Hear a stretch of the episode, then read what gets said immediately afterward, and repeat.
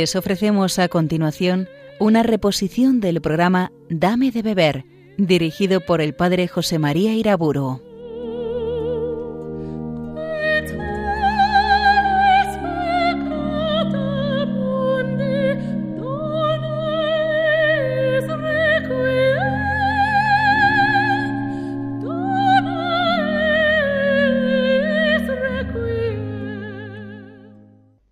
Nombre del Padre, del Hijo y del Espíritu Santo.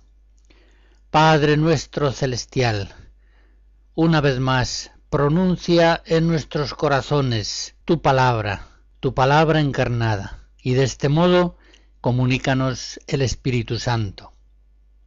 En las conferencias anteriores hemos considerado la gracia santificante, las virtudes teologales y también las virtudes morales. Quedaría por exponer ahora la doctrina acerca de los dones del Espíritu Santo, pero este tema es tan precioso que prefiero dejarlo para conferencias posteriores en las que lo examinaremos más detenidamente. Diré ahora muy brevemente que los dones del Espíritu Santo son hábitos sobrenaturales infundidos por Dios en las potencias del alma, hasta aquí estamos en la misma definición de las virtudes, pero lo que sigue diferencia las virtudes de los dones. Son hábitos sobrenaturales infundidos por Dios en las potencias del alma para que la persona pueda recibir con prontitud y facilidad las iluminaciones y mociones del Espíritu Santo. Esta es la diferencia específica de los dones. Las virtudes, en efecto, nos hacen participar de la vida sobrenatural de Cristo al modo humano, es decir, según las estructuras psicológicas naturales del hombre. En cambio, los dones del Espíritu Santo son los que nos hacen participar de la vida sobrenatural de Cristo de un modo que es divino, sobrehumano.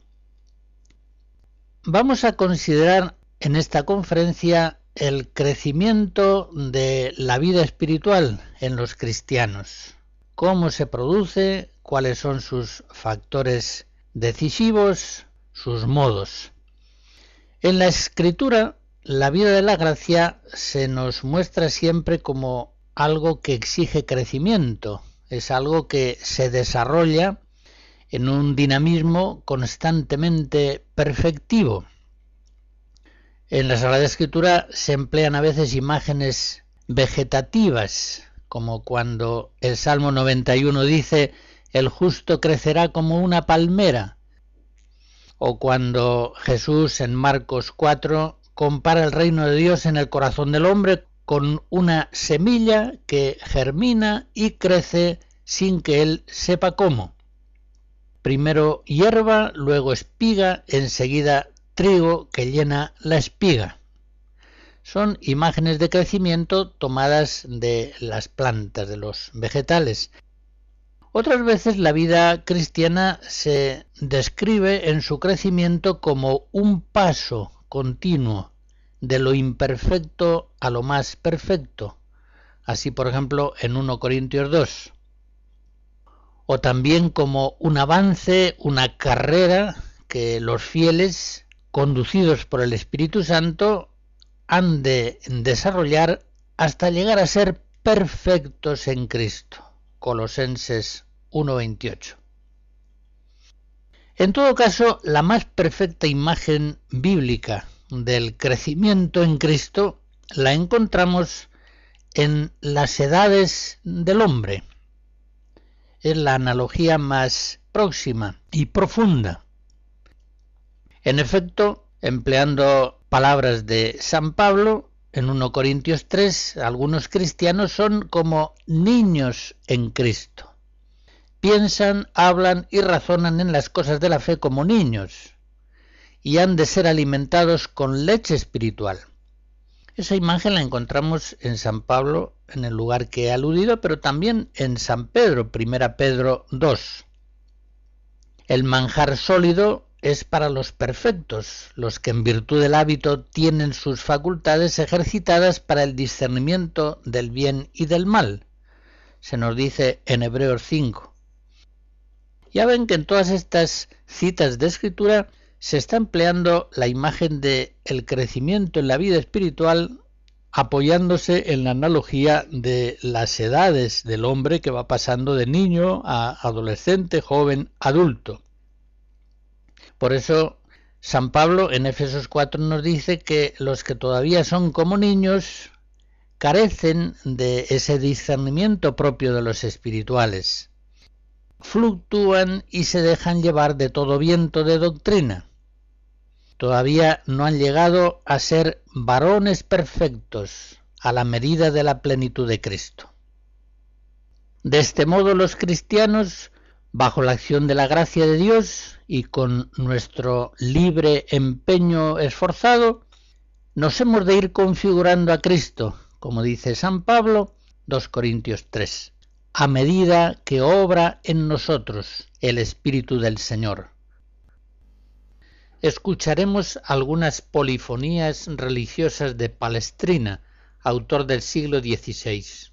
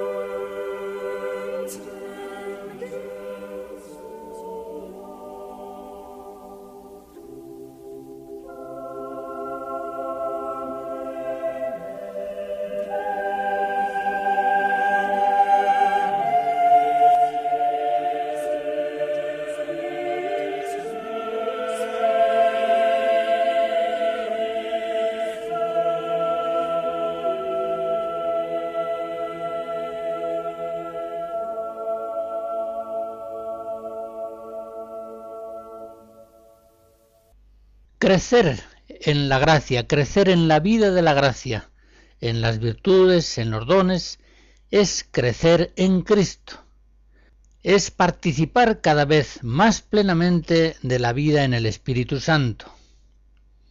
Hemos de crecer en la gracia de nuestro Señor Jesucristo. 2 Pedro 3. Una vida espiritual que estuviese fijada en una fase determinada de su desarrollo sería una anomalía morbosa. Sería algo tan morboso como el caso de un niño que pasasen los años y no creciera ni física, ni psíquica, ni espiritualmente. La gracia es vida y la vida exige crecimiento. Decíamos como el justo ha de crecer como una palmera, la semilla ha de hacerse hierba, espiga y trigo. Los cristianos que son como niños han de ir creciendo bajo la acción de la gracia hasta hacerse adultos en la edad de Jesucristo. Pues bien, lo primero que hemos de afirmar a este respecto es que la causa del crecimiento espiritual es siempre Dios. Es Dios quien da el crecimiento, dice el apóstol en 1 Corintios 3. La vida de la gracia siempre es gracia, y sólo Dios puede dar la gracia. Sólo Él puede ser causa eficiente de su crecimiento. Por tanto, todo crecimiento en gracia viene potenciado por la misma gracia. Recuerden aquellas palabras de San Pablo, ¿qué tienes tú que no lo hayas recibido? 1 Corintios 4. Y en la misma carta, en el capítulo 15, confiesa San Pablo, por la gracia de Dios soy lo que soy. La Iglesia muy pronto, en el siglo V, VI, como reacción principalmente a los errores de los pelagianos, afirma la doctrina de la gracia, la gratuidad de la gracia.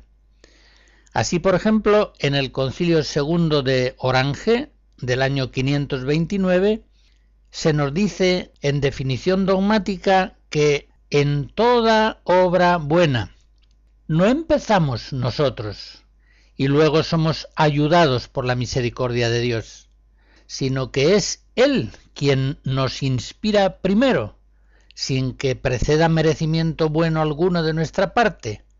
Es Él quien nos inspira primero la fe y el amor a Él. Según esa fe y ese amor haremos después la obra buena meritoria que a Él le agrada. La primacía absoluta de la gracia.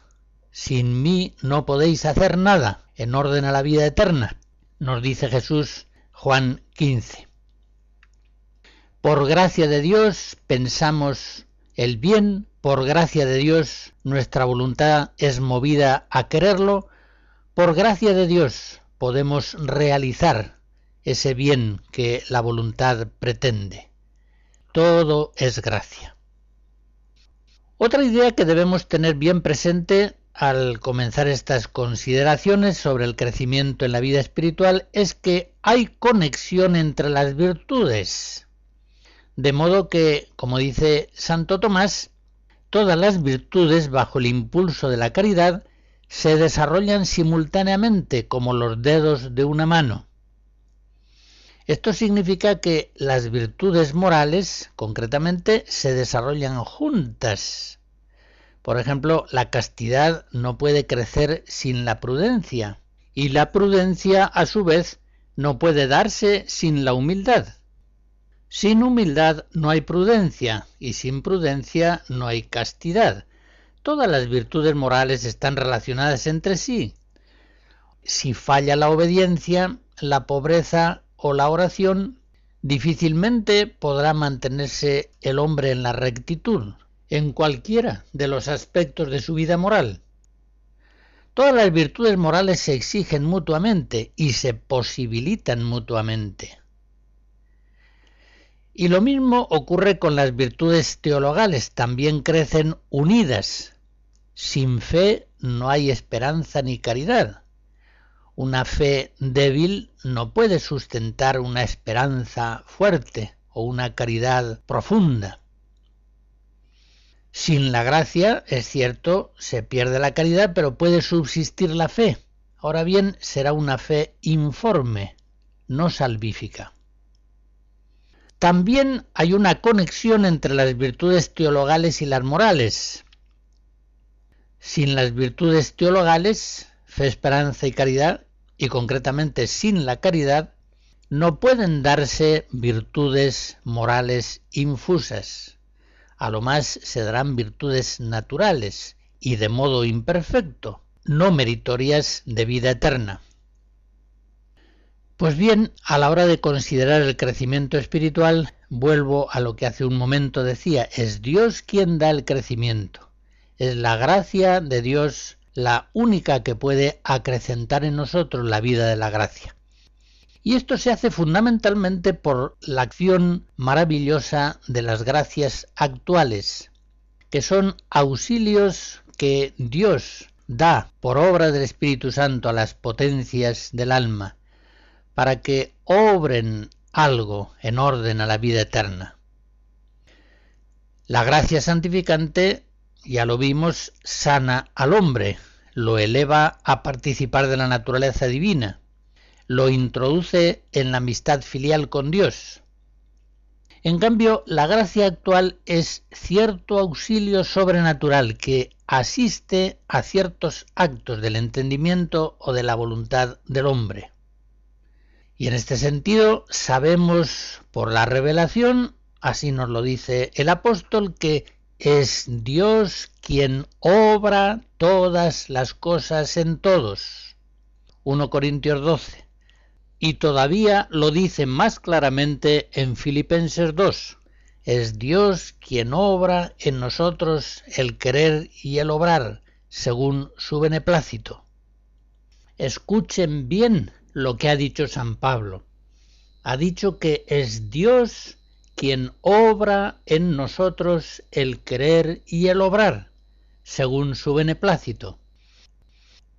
En Éfesos 3 dice San Pablo que Dios es poderoso para hacer que copiosamente abundemos más de lo que pedimos o pensamos, en virtud del poder que actúa en nosotros.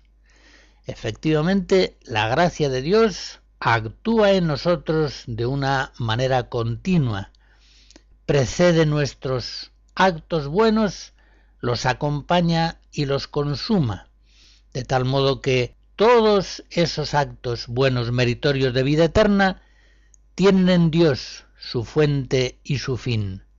De Él proceden y a Él se orientan. Todo el crecimiento espiritual del cristiano se produce, por tanto, bajo el influjo de la gracia. Es una cadena ininterrumpida de gracias actuales que fluyen siempre hacia nosotros del amor de Dios. Así como, por ejemplo, una mano dentro de un cuerpo continuamente se ve movida, dirigida desde la cabeza Así también la vida de los miembros del cuerpo místico de Jesucristo en todos y cada uno de sus actos, de sus movimientos, se produce bajo el influjo de Cristo, la santa cabeza, que fluye continuamente en todos sus miembros la acción, el movimiento con la sangre de su gracia.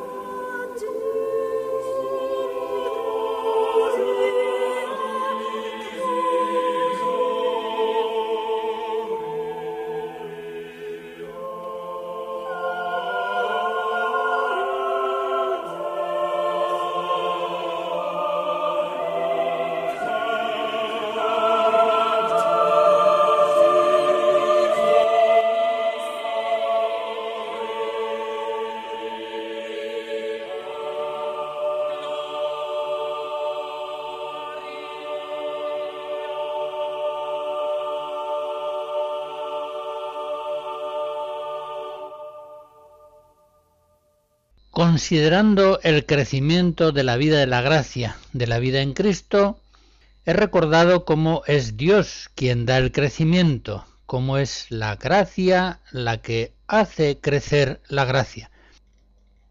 También he afirmado que las virtudes todas están conexas entre sí, tanto las virtudes morales como las teologales. Todas las virtudes, pues, crecen juntamente, posibilitándose, potenciándose unas a otras. Y finalmente he hecho algunas consideraciones sobre el flujo continuo de las gracias actuales sobre nuestro pensamiento, nuestra voluntad, como miembros que somos del cuerpo místico de Jesucristo, como templos que somos del Espíritu Santo. Recordados pues esos principios, veamos ahora cómo Dios concretamente hace crecer la vida de la gracia en el cristiano por la oración de petición, por la penitencia, por las obras buenas, por el ejercicio de las virtudes, por los sacramentos, por las gracias externas. En primer lugar es la oración de petición, la que nos hace crecer en Cristo, crecer en su gracia. La oración de petición ha de ir siempre por delante en todos nuestros empeños espirituales. Es la que más fuerza tiene para hacernos crecer en la gracia de Dios. Ha de ser la oración de petición como la proa del barco de nuestra vida. La oración de petición no se dirige propiamente a la justicia divina, implora simplemente la infinita misericordia de Dios. En la profecía de Daniel, en el capítulo 9, decimos, al presentar ante ti nuestra súplica, no confiamos en nuestra justicia, sino en tu gran misericordia. Efectivamente, la oración de petición se alza apoyándose simplemente en la promesa del Señor, pedid y recibiréis no argumenta con otros títulos, no está en condiciones de mostrar títulos acreedores de la gracia divina. La gracia siempre es gracia. Por eso, la fuerza de la oración de petición no tiene límites, porque se apoya directamente en la omnipotencia misericordiosa del amor de Dios. Sabemos por la fe, así lo dice Santo Tomás, que siempre se consigue lo que se pide, con tal de que se den estas cuatro condiciones.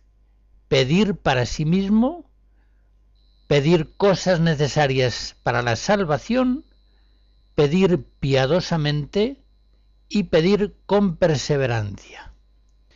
Lo dice en la Suma Teológica Secunda Secunde 8315 y explica así esas cuatro condiciones. Orar por otros, ya se comprende, es una obra muy buena, pero no podemos estar ciertos de que el otro se abra a la gracia que para él pedimos a Dios.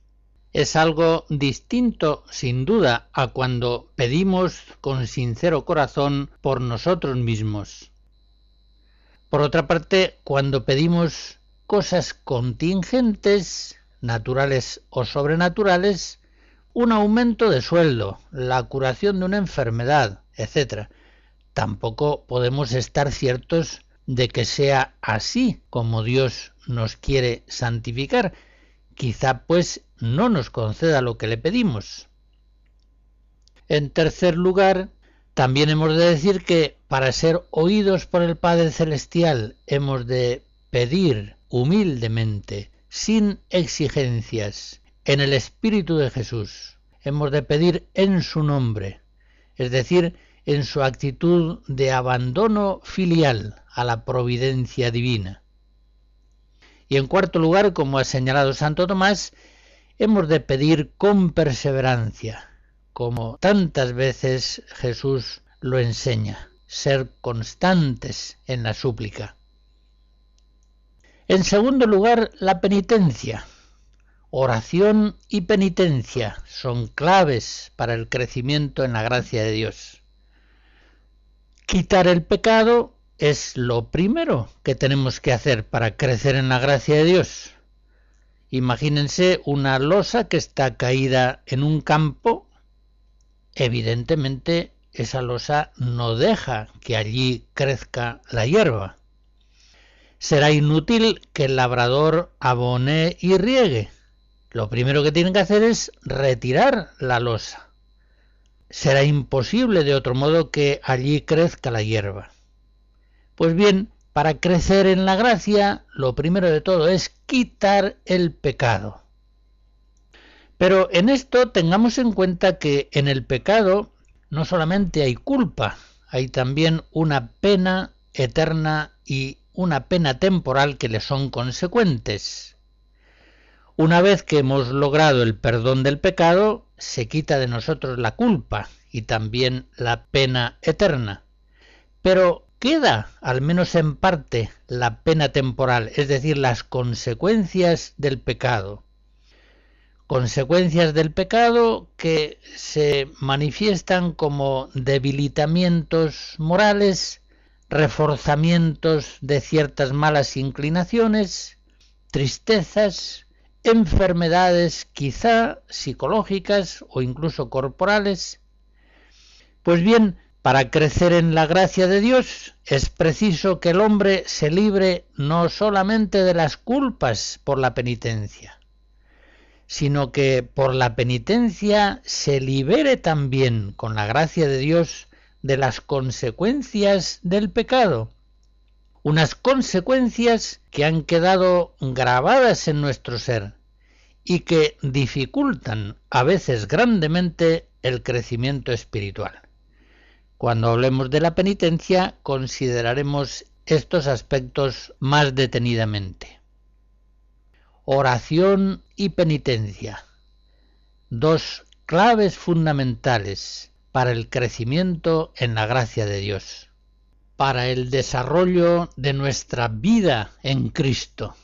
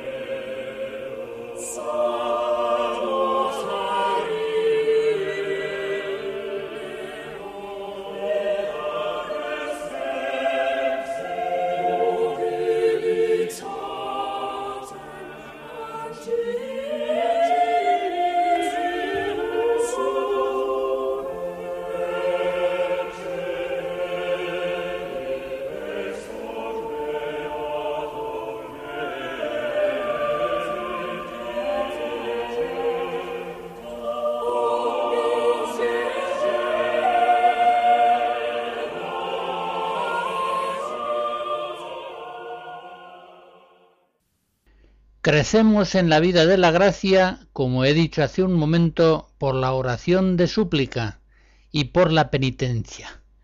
Pero también crecemos en la vida en Cristo por las obras buenas, meritorias, que realizamos bajo el influjo de su gracia.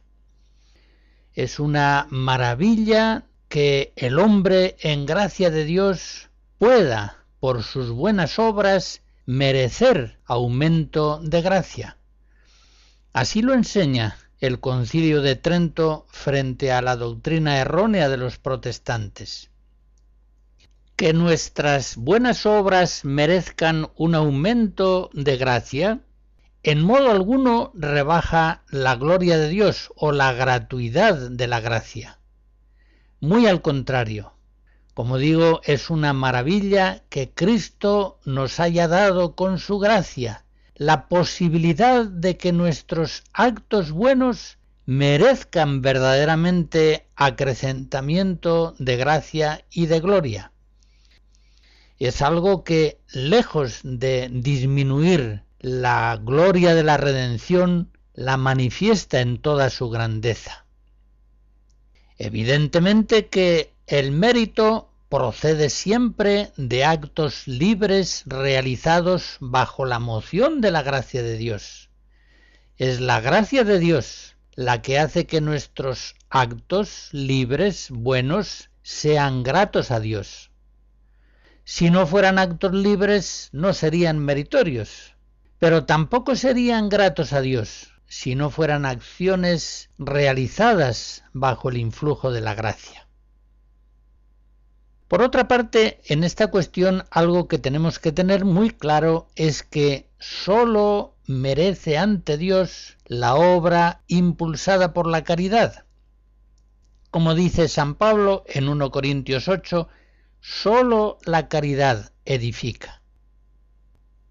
Por eso, el hecho de que nuestras buenas obras merezcan aumento de gracia viene causado en primer lugar por la caridad. La caridad con la que realizamos las buenas obras, ella es la que les da mérito ante Dios. Saber esto y obrar en consecuencia es sumamente importante en la vida espiritual.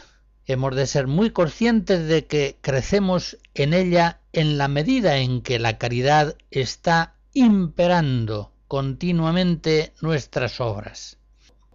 De otro modo, por muchas obras buenas que hagamos, como dice San Pablo en 1 Corintios 13, aunque entreguemos nuestra hacienda a los pobres, aunque hagamos esta y otra obra heroica de beneficencia o de lo que sea, no teniendo caridad, de nada nos aprovecha. Las obras buenas, por otra parte, que están hechas con más amor, son las más libres y meritorias. Es una cosa evidente que aquello que hacemos por amor lo hacemos con una libertad y una voluntad máxima.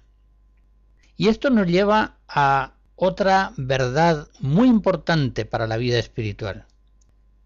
El mérito de la obra no está en función de su penalidad, está en función del grado de caridad con que ha sido realizada. Existe una convicción popular más o menos difusa de que aquello que más cuesta es lo que más mérito tiene, pero no es del todo exacta. No es del todo exacta, pues precisamente las obras hechas con más amor son las que menos nos cuestan y son las que más mérito tienen.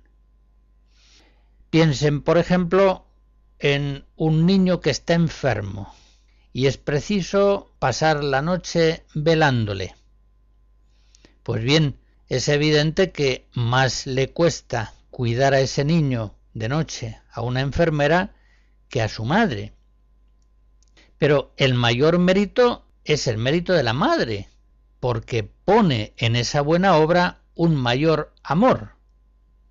Pasar la noche en vela cuidando a un niño resulta mucho más costoso a una enfermera, porque realiza esa tarea con menos amor.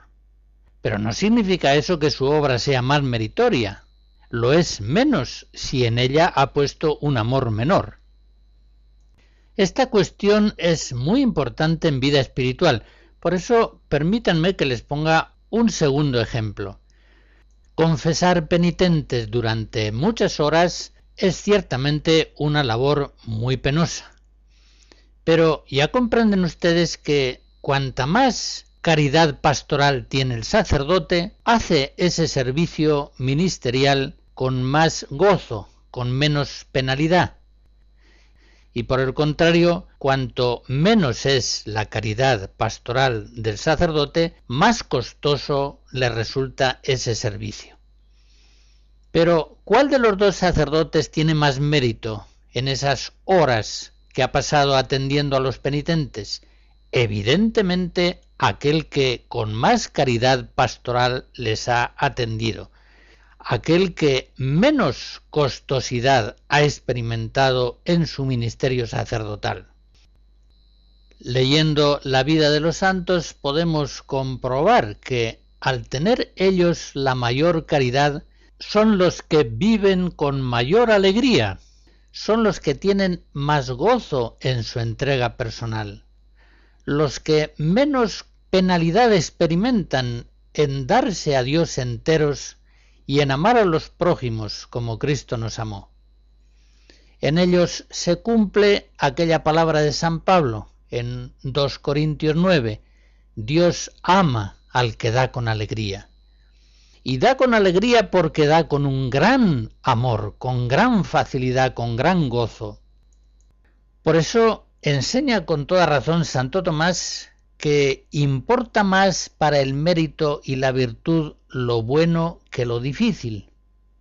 No siempre, añade, lo más difícil es lo más meritorio.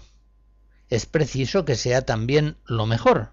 Secunda Secunde 27.8. No es pues del todo cierto que una obra es tanto más meritoria cuanto es más costosa. Un amor mayor, es cierto, se atreve a realizar acciones mucho más penosas que un amor pequeño. Pero volvemos a la afirmación inicial. El mérito de las obras no está en función de su penalidad, está en función del grado de caridad con que han sido realizadas. Por tanto, en la vida espiritual conviene frecuentemente actualizar la recta intención de la caridad, que es la que da el mérito a las obras buenas. Y esa recta intención, no seamos ingenuos, no debemos darla simplemente por supuesta. Grandes heroísmos pueden ser realizados por motivaciones naturales, por motivaciones naturales unas veces honestas y otras veces incluso malas, por amor propio, por soberbia, por búsqueda de prestigio, por lo que sea. Pero esas grandes obras buenas, incluso heroicas, como dice San Pablo, no teniendo caridad, de nada me aprovecha. Por tanto, ha de ser una solicitud permanente en la vida espiritual, asegurar que todas nuestras buenas obras están impulsadas por la caridad y de ese modo es como vienen a ser meritorias de vida eterna. De ese modo, impulsadas por la caridad, es como merecen aumento de gracia. De ese modo vienen a hacerse gratas a Dios. El cuidado de la recta intención, purificar la intención, motivarlo todo en caridad, ha sido siempre norma espiritual de los maestros cristianos. Por eso es tan recomendable el examen de conciencia diario o frecuente.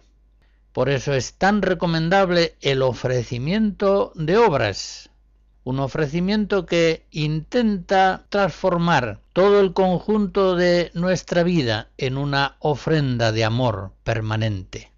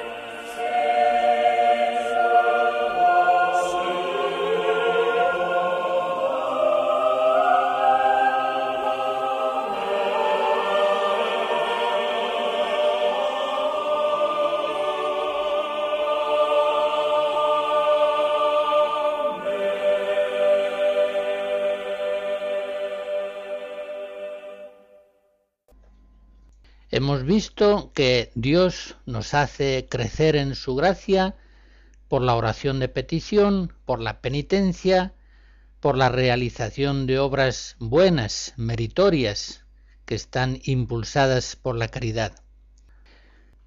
Muchas veces también Dios quiere hacernos crecer con ocasión de gracias externas, como puede ser una predicación la lectura de un libro bueno, un retiro espiritual, una enfermedad, el encuentro con una persona que con su ejemplo nos conmueve, en fin, todas las cosas de nuestra vida, en este sentido, pueden ser gracias externas, ya que nos consta que Dios hace concurrir todas las cosas para el bien de los que le aman. Romanos 8:28. A veces Dios da su gracia interior actuando directamente en el alma del hombre, sin conexión alguna con realidades externas. Pero como digo, muchas veces quiere Dios concedernos su gracia interna unida a ciertas gracias externas. Entre estas, evidentemente, las más ciertas y eficaces son los sacramentos, la predicación de la palabra divina y en general todas las cosas que Dios ha dispuesto en la vida de la Iglesia con una finalidad más inmediata a la santificación, como los sacerdotes, la dirección espiritual, la catequesis, los grupos de formación y apostolado, etc. En relación a la virtualidad santificante de estas gracias externas, he de decir dos cosas fundamentales. La primera, que nadie vea disminuidas sus posibilidades de santificación por la ausencia de ciertas gracias externas, cuando tal carencia sea involuntaria. Es evidente, así nos lo hace ver la fe, que si el santo quiere santificarnos, ninguna carencia circunstancial puede impedírselo, aunque falten personas, libros, ambientes, templos o lo que sea. Como dice San Pablo en Romanos 8, ninguna criatura podrá arrancarnos al amor de Dios en Cristo Jesús, Señor nuestro. Se equivoca, pues, una persona que, al perder un director espiritual, o al verse separada del grupo apostólico en el que venía viviendo, o viendo que su trabajo le impide participar diariamente de la Eucaristía, como solía hacerlo, piensa que ya en estas circunstancias han disminuido mucho sus posibilidades de crecimiento en la gracia. En absoluto. Todas las cosas, lo acabamos de recordar, colaboran al bien de los que aman a Dios, de los que le buscan con sincero corazón. Y una segunda afirmación. En cuanto sea posible, busquemos la gracia interna en aquellas gracias externas que Dios ha establecido y que en su providencia ha puesto a nuestro alcance. Esto que es tan evidente, con no poca frecuencia lo ignoramos o no lo llevamos a sus últimas consecuencias. ¿Cuántos cristianos hay que menosprecian el orden concreto de gracia dispuesto por Dios y buscan la santificación con un criterio predominantemente subjetivo? El ejemplo más clamoroso lo tenemos en la relación con los sacramentos. El cristiano, por ejemplo, que trata de sanar de sus enfermedades espirituales con grandes esfuerzos ascéticos, bueno, supongámoslo, pero que no se acerca al sacramento de la penitencia, sino muy de tarde en tarde, éste ciertamente no irá muy lejos. Conseguirá poco y se cansará mucho. Incluso hay peligro de que vaya abandonando la vida espiritual. Y es que no se alcanza la gracia interior cuando se menosprecia la gracia exterior dispuesta por la providencia divina.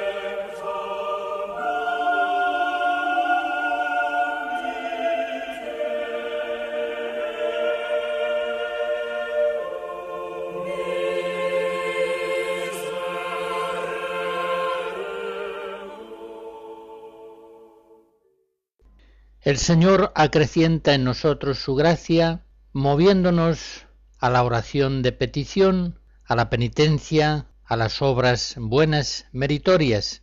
Acrecienta en nosotros su gracia, sirviéndose de tantas mediaciones externas, entre las cuales, como decía hace un momento, las más importantes, sin duda alguna, las más santificantes son los sacramentos los sacramentos de la Iglesia. Como dice Pablo VI en la encíclica Mysterium Fidei, los sacramentos son acciones de Cristo, que los administra a través de hombres. Y así los sacramentos son en sí mismos santos, y por la virtud de Cristo, tocando los cuerpos, infunden la gracia en las almas infunden la gracia, acrecientan en nosotros la gracia. Todos ellos, todos los sacramentos, están unidos con la Eucaristía, de ella fluyen y a ella se ordenan, pues precisamente en la Sagrada Eucaristía se contiene al mismo Cristo glorioso, se contiene todo el bien espiritual de la Iglesia. Por tanto, Cristo, sacerdote eterno, santifica toda la vida del cristiano mediante los sacramentos.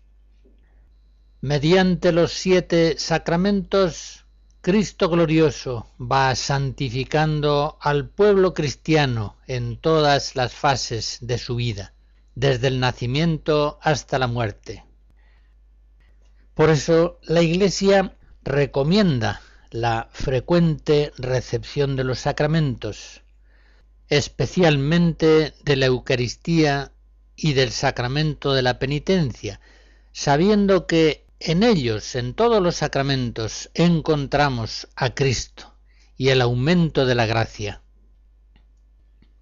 El Concilio Vaticano II, en el número 7 de la Constitución sobre la liturgia, nos asegura que Cristo está siempre presente a su iglesia, pero sobre todo en la acción litúrgica.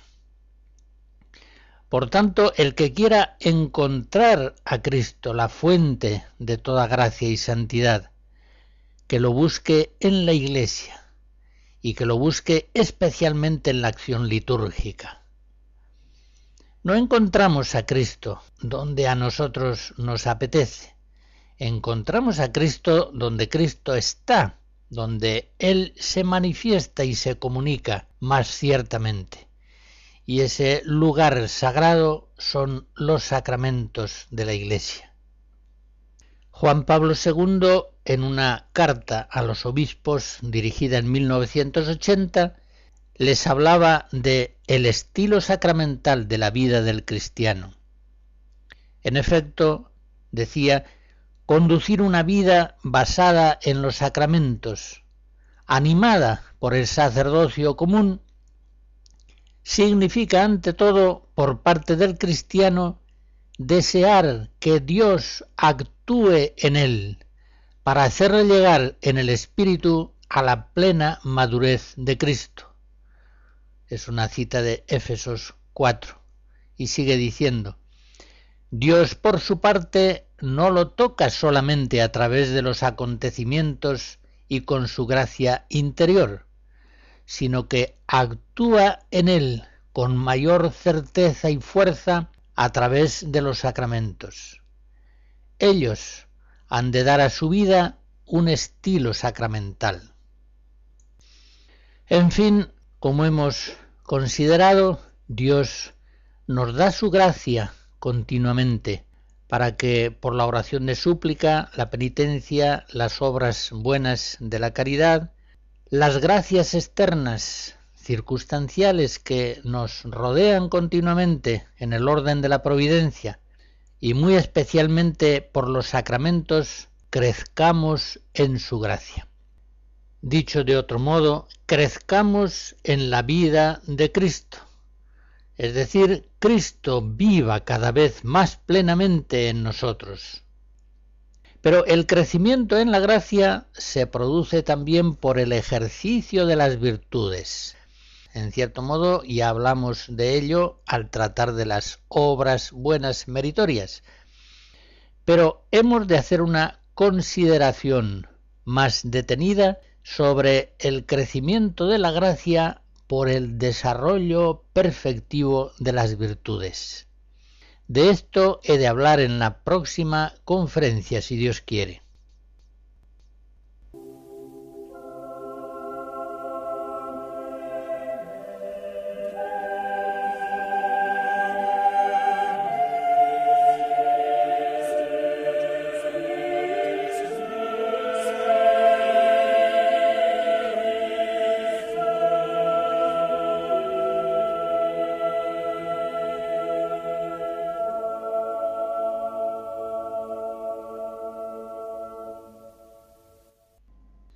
Cristo bendito, tu gracia vale más que la vida.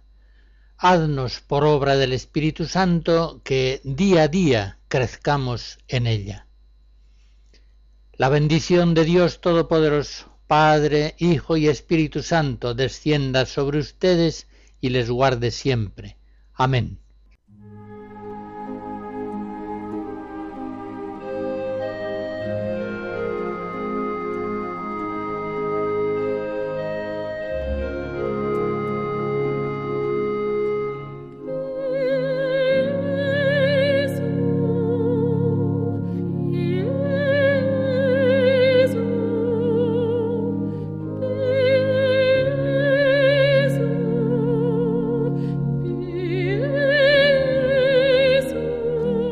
Han escuchado en Radio María una reposición del programa Dame de beber, dirigido por el padre José María Iraburo.